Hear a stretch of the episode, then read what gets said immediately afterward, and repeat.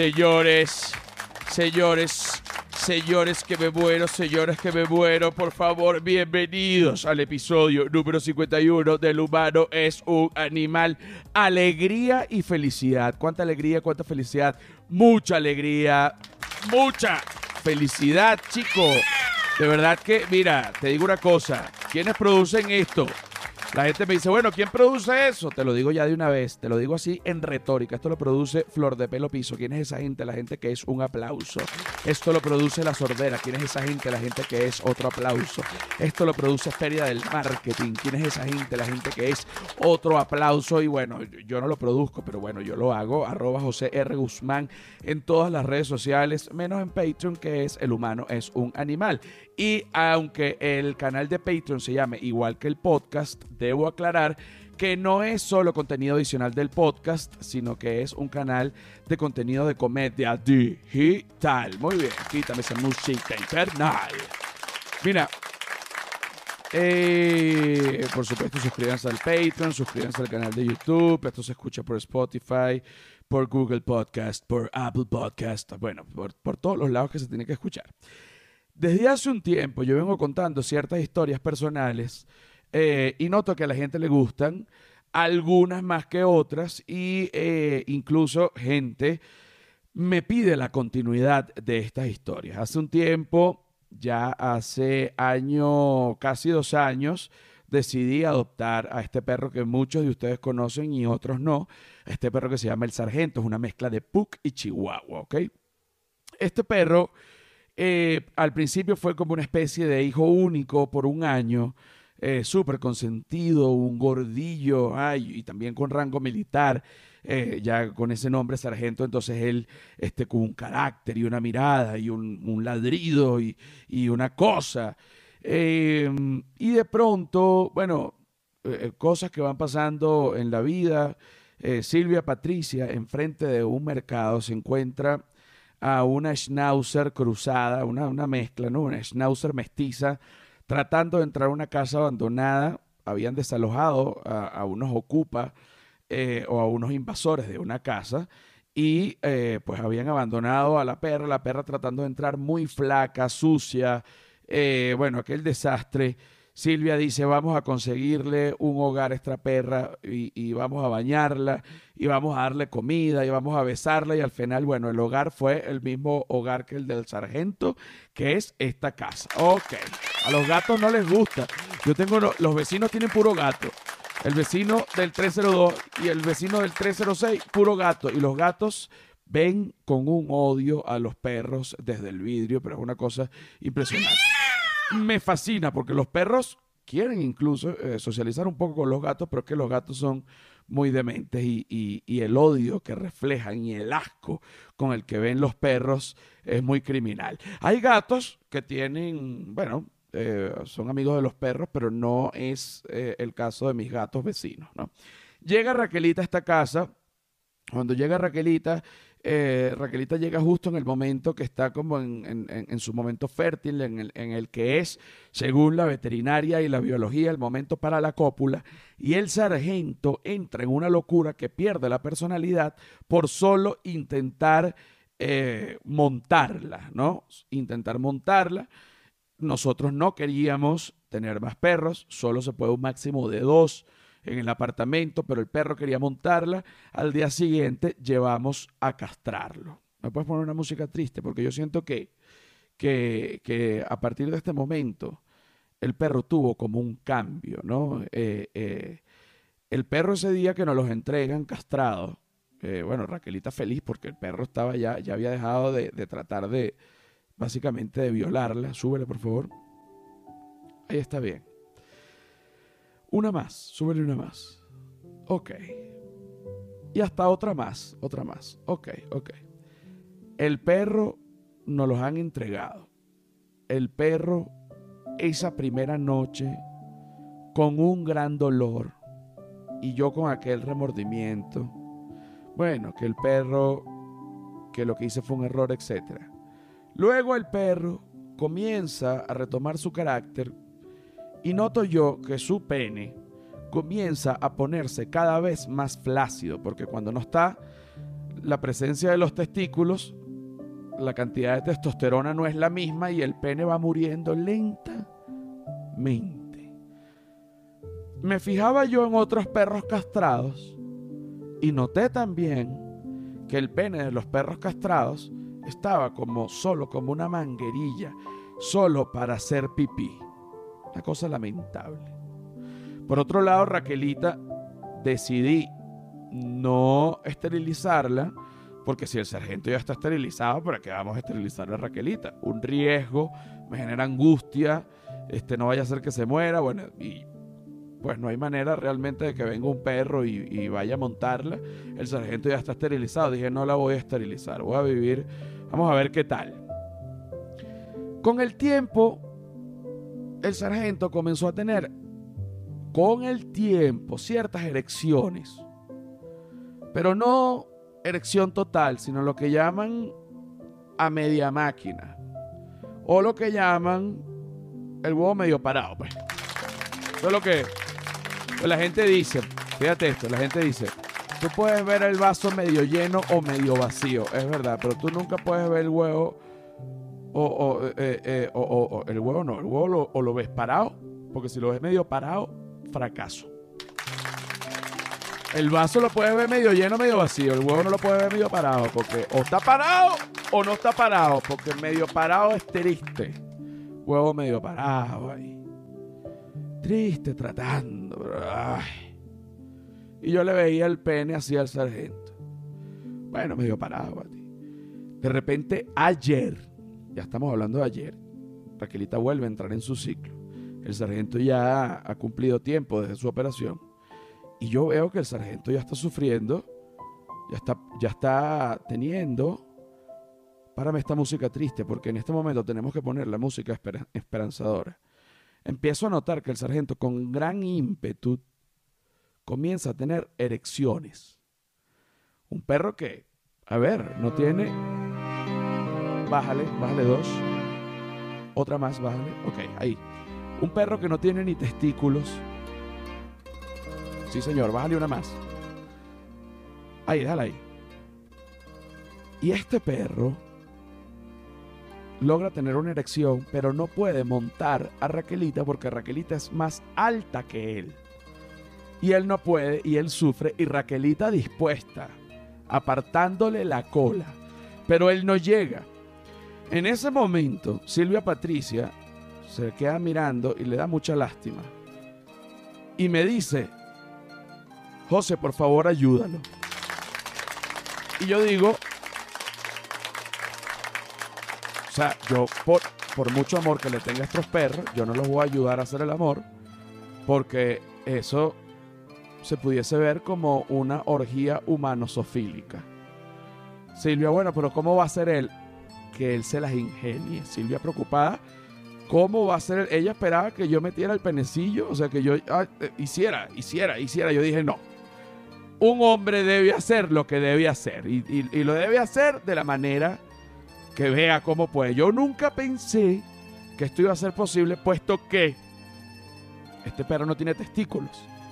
Y de pronto esta mañana, antes de comenzar la grabación, de hecho se comenzó a grabar tarde, porque de repente en el cuarto oigo que Raquelita está chillando, yo digo el sargento la debe estar y sigue chillando y sigue chillando, voy corriendo al cuarto Voy corriendo al cuarto a ver qué es lo que pasa. Y cuando entro al cuarto, el sargento finalmente la clavó. Vale uno. Estaban pegados. Raquelita llorando. Pienso yo que era la primera vez. A mí me entró una angustia que salí del cuarto con una cara Silvia me ve y me dice, la clavó con e-". esta fue la expresión muy vulgar, pero así fue. Y yo le dije, la clavó. We are the champions. Silvia y yo nos salimos para darle su espacio porque hay algo que yo no sabía. Que es que no es que él meta y saca como los caballos, pero los caballos el, no es que es un coito, es que el caballo hace la penetración, suelta el semen y saca. El perro no, el perro se queda conectado, pegado, bueno, como 15 minutos y nosotros dos tocando la puerta para ver qué, bueno, qué cosa, ¿no? Pero nada. Y de repente, cuando llegamos, entramos otra vez a la casa, nosotros dos muy apenados, los dos perros, puedes volver a comenzar esa canción. Porque este momento, muchas gracias. Volvemos a entrar a la casa apenados, porque dijimos, bueno, una vibra sexual dentro de la casa bárbara. Yo ya pensando que esto es un milagro, porque los perros sin testículos, de verdad que ahorita vamos a hacer una llamada al veterinario para preguntarle si esto es un milagro. Y el milagro máximo sería si Raquelita queda en estado, puesto que el sargento no tiene testículos. Si Raquelita queda en estado, es un milagro del Señor, es un perro divino que va a salvar, va a salvar al mundo. Es imposible que el sargento tenga bebés puesto que no tiene testículos. Así que si Raquelita queda en estado, ese perro hay que tenerlo y hay que cuidarlo porque es un milagro, ¿no? Es un milagro. Ahorita vamos a llamar a un veterinario eh, eh, para preguntarle, para contarle esta situación, a ver qué nos dice al respecto. Que vamos a bajar la música para hacer, para hacer la llamada. Acá está el veterinario. el veterinario buenos días. Hola, buen día. Mira, tengo un perro que se llama Sargento, que es una mezcla entre Puck y Chihuahua. Él se ve allí. Y bueno, nosotros lo castramos allí porque teníamos, tenemos otra perra que es Schnauzer. Y resulta que sin testículos ni nada la, la montó. Eh, ¿Eso es posible? O sea, ¿será que es posible que la, la deje en estado o ya como no tiene testículos ya no va a pasar? Ok, no, eh, si ya no tiene los testículos, eh, cuando me dice la montó, eh, sí. A lo que se refiere es que solamente hizo como... No, se, se conectaron. ¿Se conectaron? Sí. Ok, y este... Al perrito le quitaron los dos testículos. Los dos, pero como que... y es la primera vez que pasa, pero no sé cómo hizo. Ok, miren, si ya no tienen los testículos, ya no tendríamos por qué preocuparnos de que la perrita quedara gestante. Ah, porque si la perrita queda gestante es casi que un milagro. Es, este imposible. No, bueno, no, eso no, no podría suceder porque en realidad eh, los testículos o el esperma este, se produce precisamente ahí. Entonces, si no los tenemos, no tendríamos por qué preocuparnos. ¿Cuándo fue que casaron al perrito? Ahora, eh, eh, ¿Cuándo lo operaron? Sí. Hace como, yo creo que como cuatro meses. Ah, cuatro meses. Ok, sí, ya no, ya no, no tendría por qué quedar la perrita gestante. Ya no habría, habría probabilidad de que eso sucediera. Ok, bueno, entonces muchísimas gracias. ¿Y de qué? Ok, un gusto. Sí, un gusto, hasta luego. Hasta luego. Bueno, esto es para que un aplauso. El sargento es un milagro que haya penetrado, Raquelita, hayan quedado conectados. Dije conectados a, lo, que se llama coloquialmente como la, la clavada más rica, ¿no? Este, y, y bueno, de verdad que, e insisto, la, la veterinaria, como ustedes acaban de oír, me dice no hay ningún tipo de riesgo. No hay ningún tipo de riesgo, puesto que los espermatozoides que van en el esperma se producen en los testículos y si no tiene testículos no hay espermatozoides. Sin embargo, yo creo en ahora los milagros del Señor. Si esto sucede, si esto sucede, eh, es un reto de la ciencia y yo comienzo a creer ya en los milagros directamente del Señor. Lo que lo que José Gregorio Hernández no hizo por mi madre, lo hizo por el pene de mi perro y hoy en día pudiese estarse gestando el perro celestial, el primer perro celestial. Un aplauso nuevo con gato. Es una historia hermosa, es una historia para la recapacitación, es una historia reflexiva desde muchos puntos de vista, reflexiva a nivel eh, religioso, reflexiva, a nivel aspiracional, puesto que cuando uno ya piensa que su pene ya murió, uno ya no lo intenta, pero todo es mental y él logró la erección y la ha, y la ha, y la ha clavado. Entonces, no se necesita ser humano para ser inspirador para lograr cosas asombrosas. Así que si usted, amigo, no tiene testículos, no tema, porque usted igual puede hacer el amor. Y con esto nos despedimos de la primera parte del episodio número 51 de Lo Humano es un Animal. Ya venimos con más. Señores,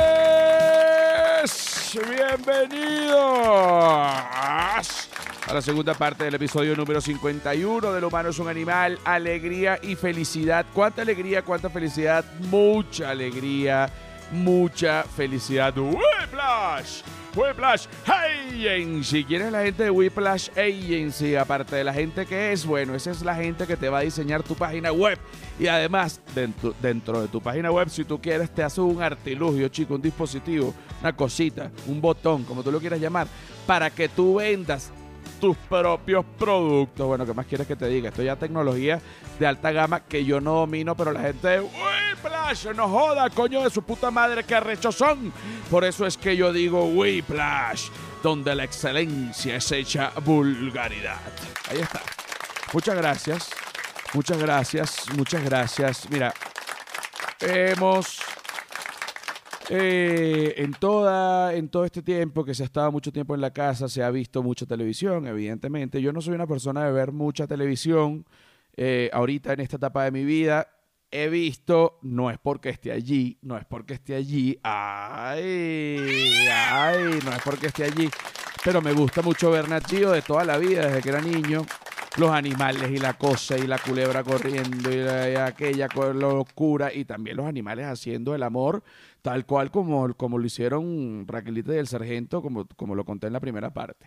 Em, pero he visto, me he puesto a ver un maratón de series sobre vikingos, ¿no? De series.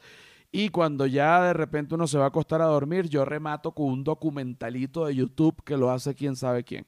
No importa, pero he ido aprendiendo sobre sus creencias, sobre su mitología, sobre sus costumbres, sobre cómo veían la vida poco a poco. Mientras más cosas veo, bueno, más, más, cosas se aprende.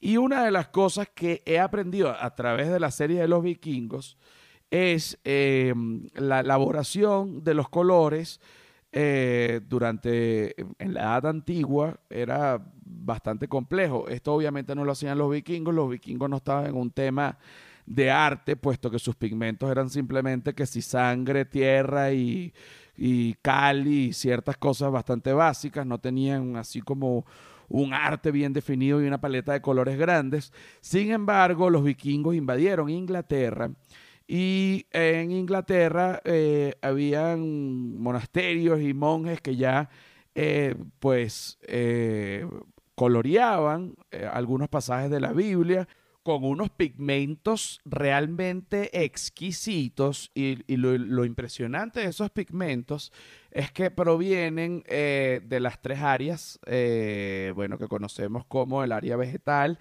el área animal y el área mineral, ¿ok? Porque, por ejemplo, fíjate este dato, qué curioso y qué interesante.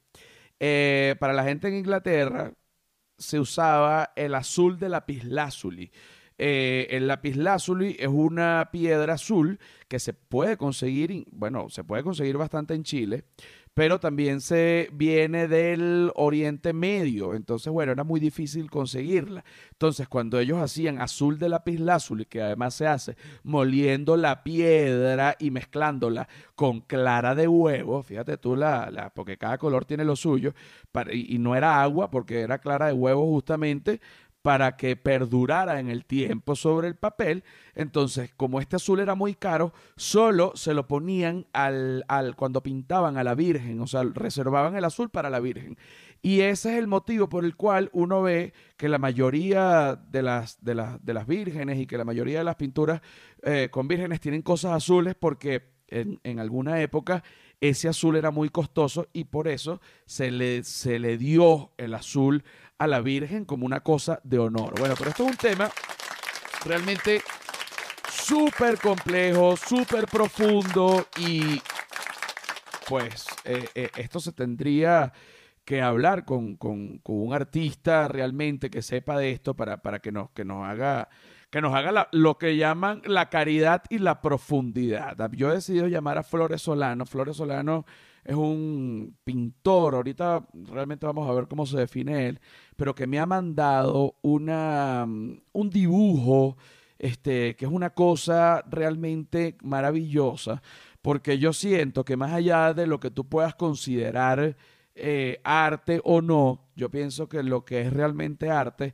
es aquello que tú ves y más allá de la técnica o, lo que sea, te da en el, no sé, en, el corazón, te genera eh, algo. Por ejemplo, cuando tú ves en, persona, en vivo, el, grito de, de, Munch o Munch, realmente no sé cómo se pronuncia eh, para, no, para no mentirles, este, cuando tú lo ves, te, te hasta bueno, yo recuerdo que hasta me, me espeluqué, se me pararon, bueno, los pelos. Ay, papá, ¿veis? Que eso es algo... Tú puedes decir que tu obra es buena, pintor, pero paraste pelos. ¿Entiendes?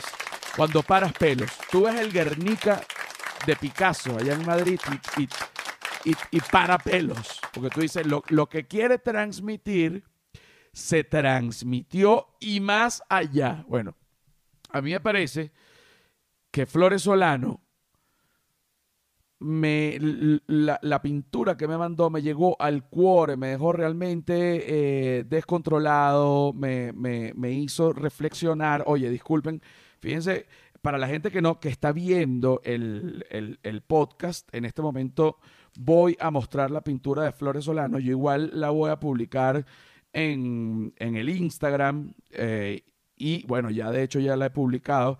Flores Solano pone El humano es un animal y hace esta pintura en donde dibuja al sargento y a mí, pero con las cabezas intercambiadas. Entonces, es realmente impresionante porque si yo lo describo, ustedes dicen, bueno, debe ser una caricatura, debe ser una cosa, pero no, es, es algo realmente valioso porque es algo no sé cómo describirlo, que, que, tiene una profundidad absoluta y que te afecta para bien una vez que tú lo ves. No solo a mí, sino a, gente, a gente que lo ve, tomando en cuenta que esto es una página de, una agenda con colores, o sea, con, colores de creyones o no sé si son colores de cera. Para hablar un poquito más sobre los colores y sobre la obra de Flores Solano, bueno, vamos a llamar a Flores Solano. Aquí estamos, estamos llamando, estamos repicando para que ustedes vivan todo el proceso tal cual y como es. Tal cual y como es. Aló, aló, aló, aló. Aló, aló, aló. Aló, Silvia. Aló, no. Ah, este, bueno, te, te, llama, te, te llamé del celular de Silvia. Tuvimos unos, unos problemas técnicos, pero igual tú vas a tener mi celular. No hay ningún tipo de problema. Flores Solano. Ok, ok. ¿Cómo está, compañero? ¿Cómo me le va? Así mismo. Mira, del batallón. Todo bien por acá, todo tranquilo. Del batallón de degenerados desde la época de la colonia. Flores Solano no ha dudado ni un segundo, señores, ni un segundo al respaldo absoluto del, del humano un animal. Te quiero mucho por eso, ¿viste? Gracias a ti, José. Gracias a ti por la oportunidad. Mira, no, chicos, ninguna oportunidad. Porque cuando tú dices gracias a ti por la oportunidad, es como que, oye, oye, tú eres como que grande. Nada que ver, Floresolano, estás equivocado. Yo, tú no eres mi fan, yo soy tu fan. Te voy a explicar. Yo te empecé a seguir a ti. Yo no sabía que tú me seguías. Eh, y yo te empecé a seguir a ti por las cosas que tú haces y los dibujos que tú haces que son una gran variedad. Ahorita estás en una, como en una fase de hacer mujeres desnudas. Y, y también tú te dibujaste, te hiciste un autorretrato comiendo la ruedita de piña. Allí te vi, yo dije, oye, Flor, Flores Solano le gusta comer la rueda, ¿no? Eh, todos estos dibujos van a ir saliendo acá a un costado, Flores, este, para, para que, bueno, para que, la gente, para que la gente los vaya viendo. Eh, un, un, dibujo que, que tú hiciste, yo no sé si a ti te tomó por sorpresa o no. Este, tú me hiciste un dibujo de, digamos, tomaste una foto que yo, que yo me tomé eh, acostado con el sargento en el piso, intercambiaste, hiciste el mismo dibujo, la llevaste dibujo, pero intercambiaste las cabezas y antes de que tú, antes de tenerte en el, acá en la llamada, yo vengo diciendo que, que más allá de, de- de- de lo que yo puedo saber de arte, que es muy, muy, muy, muy poco, pero yo creo que un, un verdadero pintor, o sea, como que un verdadero artista es la persona que, que genera emociones con, con su arte. Si tú ves, por ejemplo, el Guernica en Madrid, tú cuando lo ves eh, es imponente y refleja este, bueno, lo que, lo que Picasso quería reflejar. Si tú ves, por ejemplo, que te voy a preguntar, el, el grito de, de Munch, ¿cómo se pronuncia? ¿Munch o Monch? Monch. Ok, Monch, si tú lo ves en persona, si tú lo ves en persona, yo tuve la oportunidad, está en Oslo, este, lo Claro. ves y te, se te paran, lo- bueno, los pelos hasta del cuello, Flores, ¿entiendes? No, no sé si tú me entiendes. Claro, claro. Ok, cuando tú me Te mandas, entiendo perfecto. cuando tú me mandas tu obra, cuando tú me mandas tu obra, eh, eh, y veo ese animalito mezclado entre yo y el sargento, o sea, el cuerpo del sargento con mi cara y el- mi cuerpo con la cara del sargento, me ha llegado al corazón y yo lo veo y me produce una cosita rara que yo quisiera darle vida a esos dos. No sé si me explico. Es la primera vez que, Claro. que una pintura o una obra de arte me produce esto. Bueno, me empiezo a ver eh, todo lo que tú haces.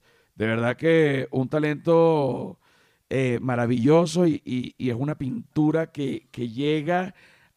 Coño, es que te lo digo de verdad, vale. De las que llega, de las que llega de verdad.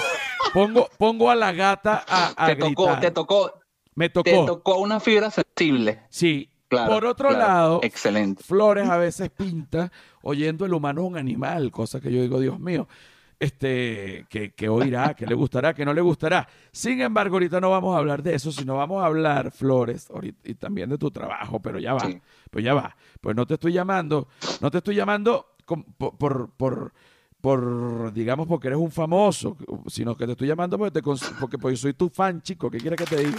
Estoy emocionado. Claro, claro, no te he claro. dejado hablar. Bueno, aprovechame, aprovechame. Sí, mira, escucha esto. En la, en la Edad Media, yo estuve investigando, pues, me vi una serie y unas Ujú. cosas.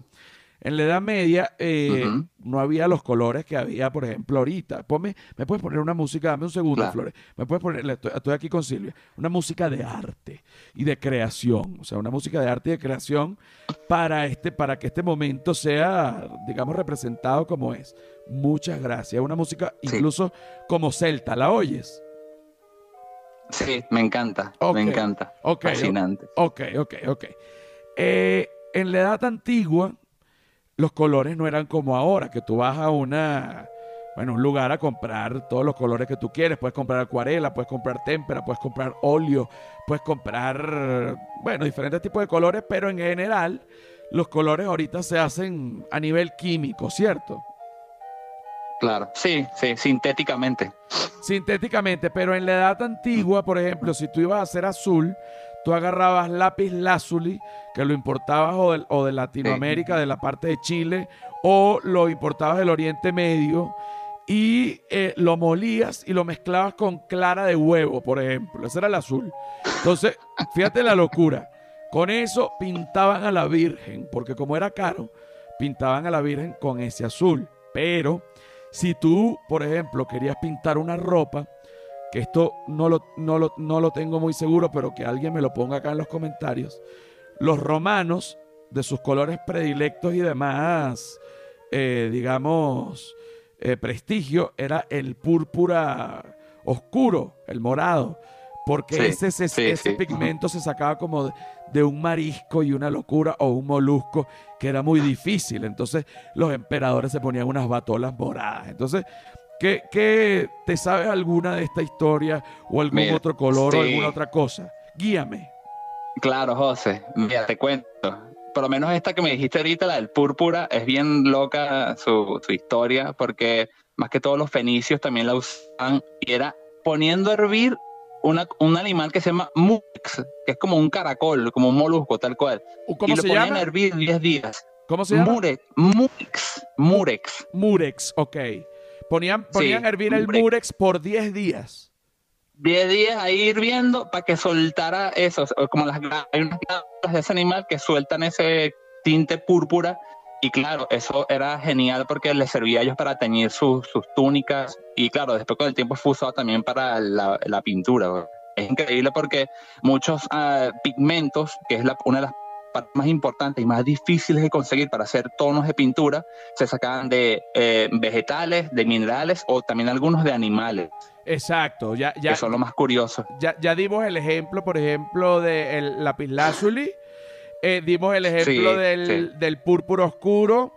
Eh, la sangre se ha usado para pintar desde que el mundo es mundo, eso sí se ha hecho. Sí, pero mira, el, el rojo, por lo menos los tonos rojos, la mayoría de las veces se usaban era óxido de hierro.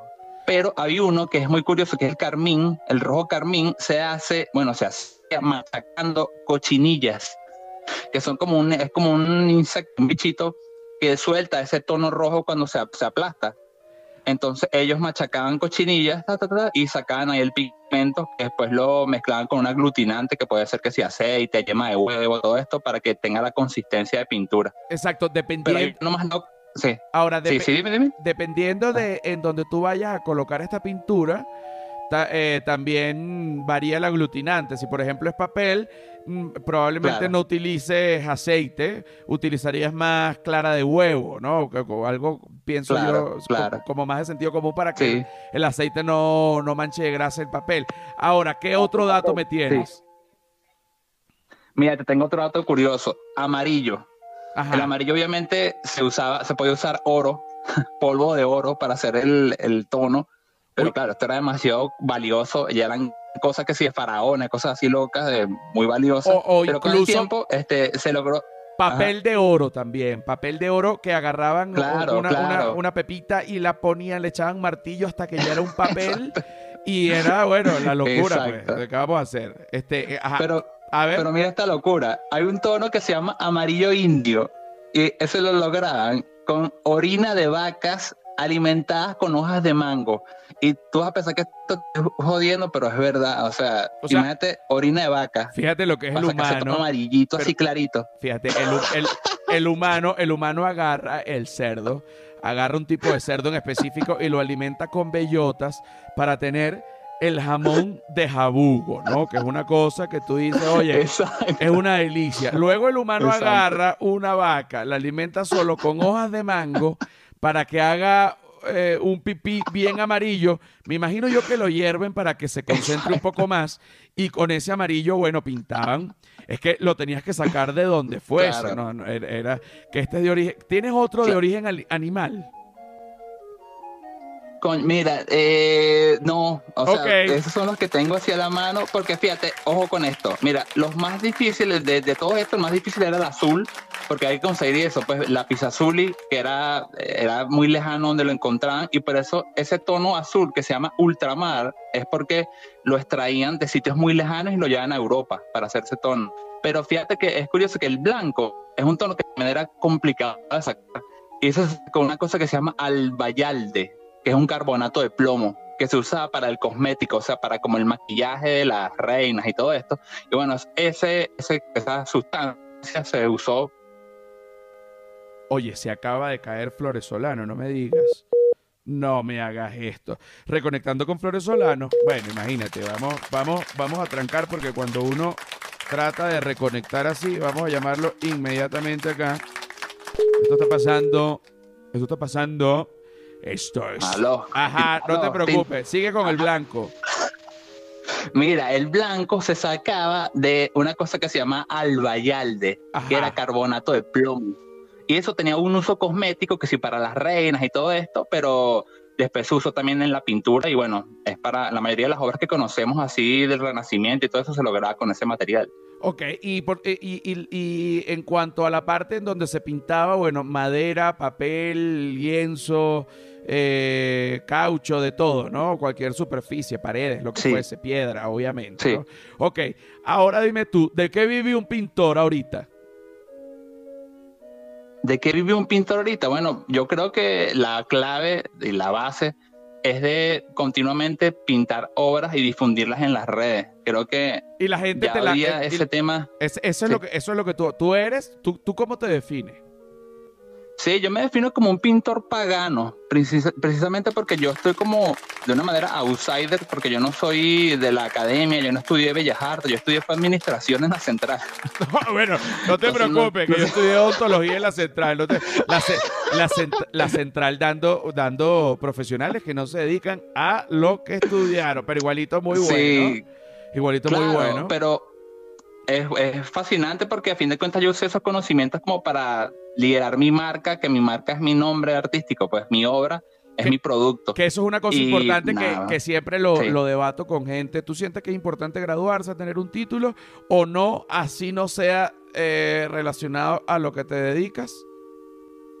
Yo creo que sí hay que estudiar y terminar eso porque es como una experiencia que te forja un carácter de adulto y eso es necesario para que tú te dediques a lo que quieras después. Estoy completamente de acuerdo, porque además es un, es un primer logro largo que requiere una constancia y que te enseña mucho. así no te vayas a, dedicar a eso después. Eso no quiere decir que la gente que no se haya graduado va a estar y que no me voy a matar ahora. No, pero digo que si estás a punto de terminar, termina. Ahora, fíjate esto. Tú pones tus obras en las redes sociales y la gente te escribe DMs ¿O cómo, cómo te contacta? Sí. básicamente por Instagram me pueden escribir. Eh, el DM es como para mí la fuente de contacto principal, ¿no? Entonces por ahí me llegan encargos que decir, mira, píntame mi mamá, píntame mi esposa, píntame mi abuela, mi marido, ¿no? lo que tú quieras, y yo lo hago. Y, te dice, o por si ejemplo, que si hazme una portada de hazme una portada de un disco. Ah, exacto. Tú también haces un diseño que dice, mira, yo tengo este disco de una banda de, bueno, de reggae. Estas son las canciones. ¿Qué, te imaginas para hacer la portada? Bueno, yo me imagino esto y esa es la portada. Sí, básicamente la fuente mía ahorita más de ingresos viene por ahí, pues por contactos con grupos musicales que me piden afiches, artes de disco y todo eso. Pero me encanta hacer también que si portadas de libros, cosas para, bueno, retratos de pintura, que es como para ya decoración de las casas de la gente, pues. Pero tú lo haces a mano, tú no, tú no, tú no trabajas en computadora.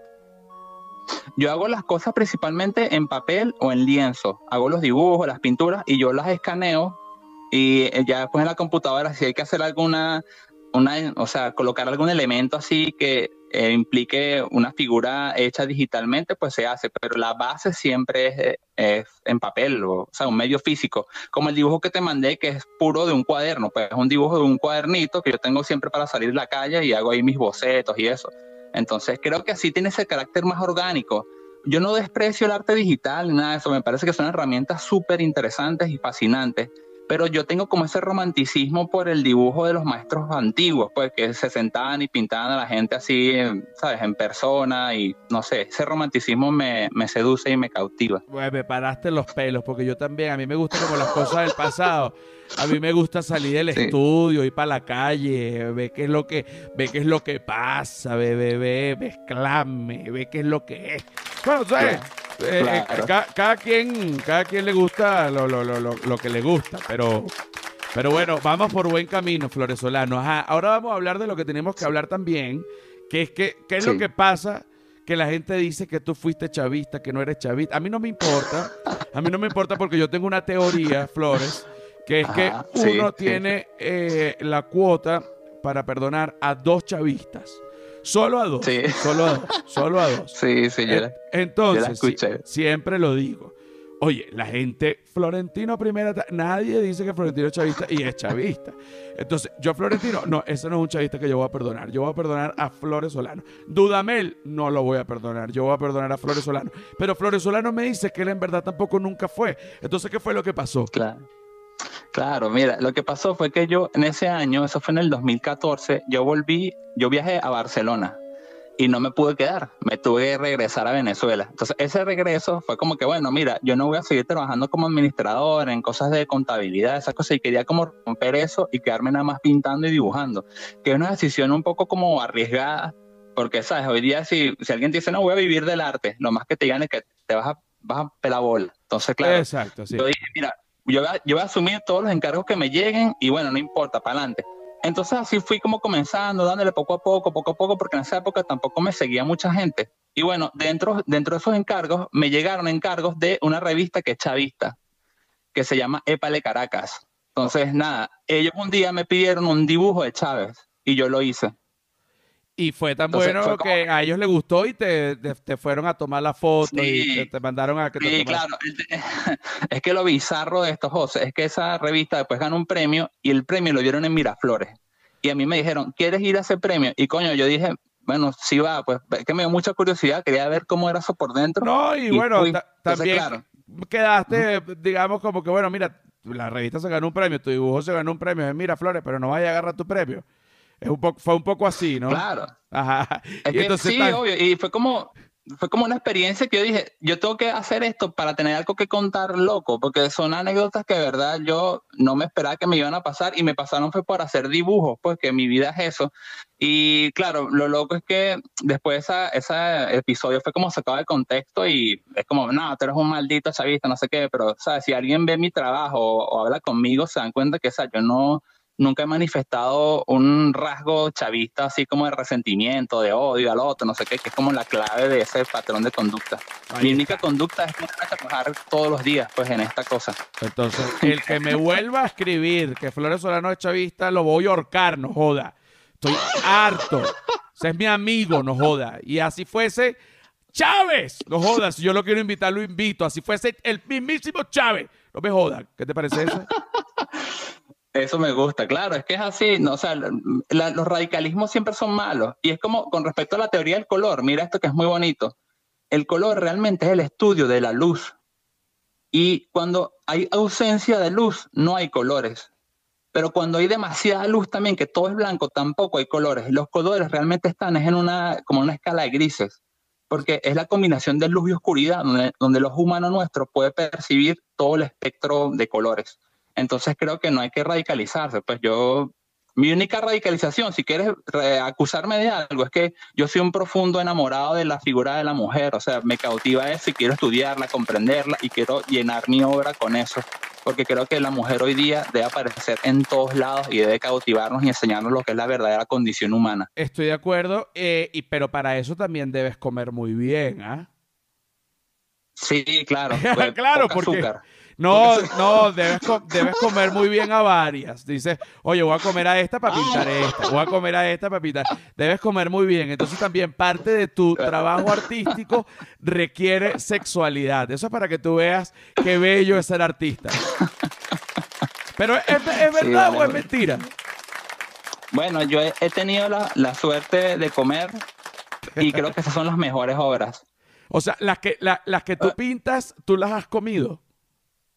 No, no todas. O sea, No pues yo he pintado una- como de 500 chamas. Ah, pero exacto, creo pero que bueno. la gente, la gente sabe, porque la gente que me conoce y ve que yo pinto todo el tiempo a una misma persona es porque esa es la persona que es como mi plato favorito, pues. Ah, mira, tu plato favorito. Oye, caramba. Mira, así ese- me van a decir, no, Alberto cosificador, que, que no, que la comida. Ay, Dios mira, eres, eres, eres el cosificador más talentoso de, de que, que tiene Venezuela, te lo digo. Este, me Gracias, encanta, José. de verdad que me encanta tu trabajo. Y bueno, despide esta, esta segunda parte eh, del, del humano es un animal, pero tienes que, tienes que utilizar la palabra La maricote palabra. o huevonote, ¿ok? Yo te voy a decir a la cuenta de uno, dos, tres. Espero que se libere su mente y entren en contacto con una dimensión desconocida, cuerda de maricotes. Muy bien, me gusta. Esto fue huevones. Bueno, esto fue huevones. El humano es un animal. ¿No te gustó? Vete para el coño. ¿Qué hago? Mira, muchas gracias, ¿oíste? Por, por, por- No, gracias a ti, José. Mira, bueno, di- Me disfrútalo. encantó, me encantó. Este, el dibujo que me sí. mandaste lo voy a enmarcar. O sea, lo tengo súper. Pero si te llegó. Sí, sí me te lo- llegó, José. Lo tengo aquí, por eso Ah, te estoy llamando también. Es, es que yo estaba preocupado porque a mí me salía una cosa en la página del correo argentino y me metían en la de México y me- en México me decía que seguía aquí en Argentina. Yo no entendía. ajá, No, pero no, está aquí, está aquí. y Ah, lo vas a ver en ah, este capítulo. Dios mío. Bueno, nada. Uf, me alegra, abrazos. Me alegra, muchísimo. abrazos y No, besos. Abrazos a ti y a Silvia. Eso. Abrazos y éxito, éxito. Vas a lograrlo todo lo que te propongas porque eres grande, chamo. Y, y tú también, compañero, adelante.